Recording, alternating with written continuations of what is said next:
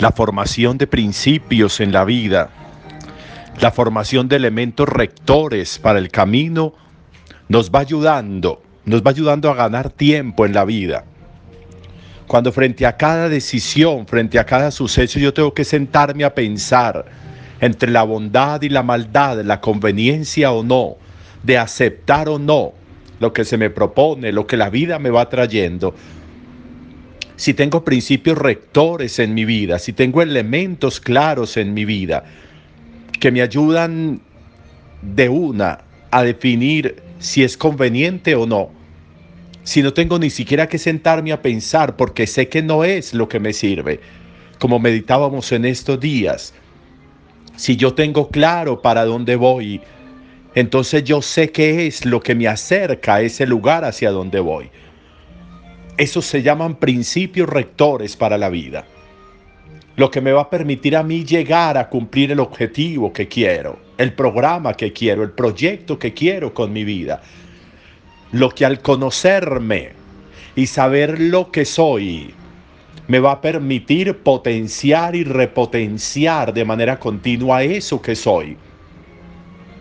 Por eso tener la claridad que me permita decidir rápidamente me va a ahorrar tiempo y al ahorrarme tiempo me va a permitir disfrutar de la satisfacción, de tener claridad, de nuevo, de saber hacia dónde voy y hacer que todos los elementos de mi vida se enruten, confluyan, se alineen con ese propósito, con ese objeto, con ese proyecto.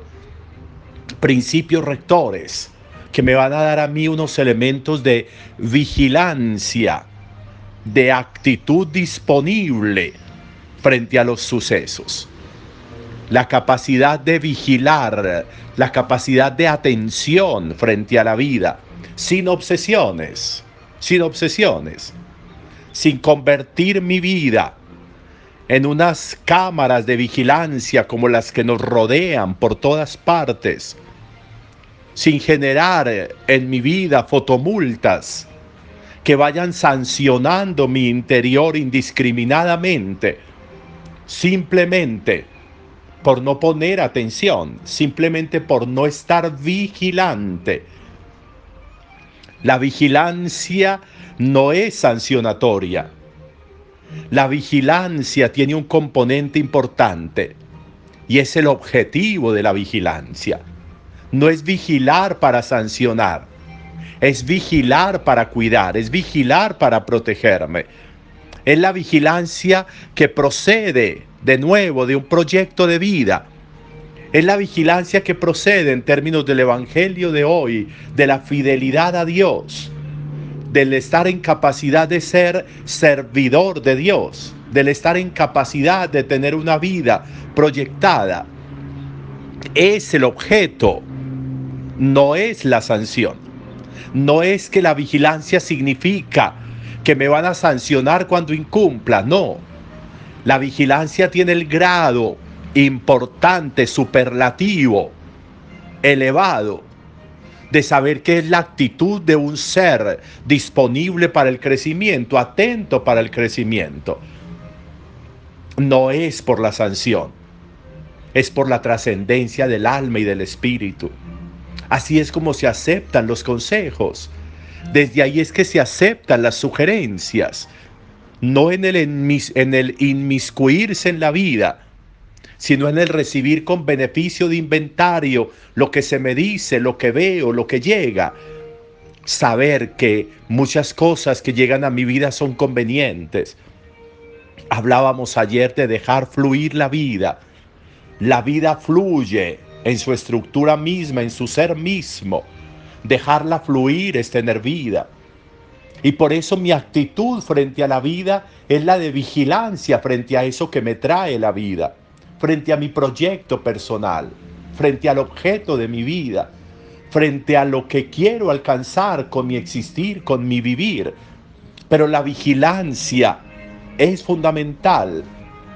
Esa vigilancia que me llena de claridad, eso sería muy interesante que lo meditáramos hoy. ¿Por qué nos acercamos a confesarnos? Porque sabemos que hicimos algo que no estaba bien. ¿Por qué nos arrepentimos y por qué pedimos perdón a Dios o a alguna persona cuando la ofendemos? ¿Dónde está esa línea profunda que me clarifica a mí? Eso que, que me indica que no estuvo bien hecho. ¿Por qué no estuvo bien hecho? ¿Por qué no estuvo bien hecho eso que hice? ¿Por qué me acerco a pedir perdón? ¿Quién me dijo a mí que eso estaba mal hecho? Y uno tendría que pensar, es que eso hace parte, esa línea divisoria, esa línea clarificadora a la que le tengo que poner toda la atención, frente a la que tengo que poner toda la vigilancia en mi vida, es la que me proyecta a mí la existencia, es la que me pone en un proceso continuo y continuado de corrección, de corrección interna, personal, de autocorrección, si queremos llamarla de autodiscriminación, de aquello que está y no debería estar, de aquello que hice y no debería haber hecho. Ese autosancionarme hace parte de ese vigilarme. ¿Para qué? Para que yo entienda que no me conviene continuar haciendo eso. Para que yo entienda que eso no debe repetirse en mi vida. Y no por temor a una sanción. No, sino porque eso hace que se retrase mi llegada donde tengo que llegar, porque eso hace que se retrase mi avance en el camino, porque eso hace que se demore la satisfacción de una vida en plenitud, donde soy capaz de lograr día a día la superación de las pruebas continuas y permanentes, del acecho de muchos elementos que podrían querer sacarme del camino, pero que yo no me dejo. ¿Por qué? porque estoy vigilante frente a mi proyecto, porque estoy vigilante frente al objeto de mi vida, porque estoy vigilante a lo que quiero alcanzar. Y por eso genero en mi vida y construyo en mi vida unos principios que podemos llamar rectores, que priman en mi vida, que se disparan como unos testigos inmediatamente cuando hay alguna amenaza contra ese objeto, contra ese proyecto, contra esa decisión de vida. Eso es estar vigilantes. No es paranoia. Es hacer que el proyecto de mi vida, que el camino de mi vida, que el proceso de mi salvación y de mi plenitud sea lo esencial, lo estructural en mi existencia. Y todo lo que pueda generar amenaza contra eso, yo tengo que eliminarlo con esa claridad que me da la vida.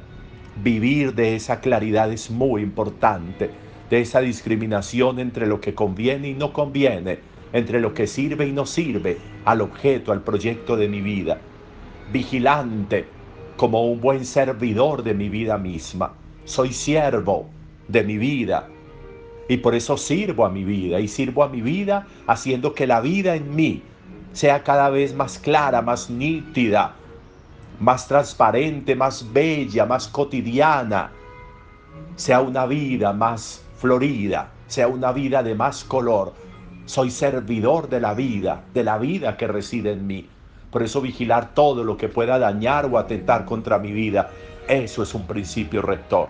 Y esa claridad, de esa claridad debo vivir.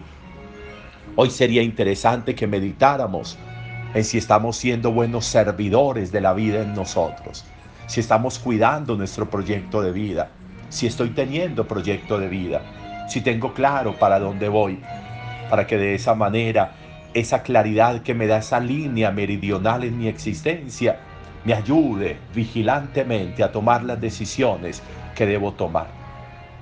Un buen día para todos.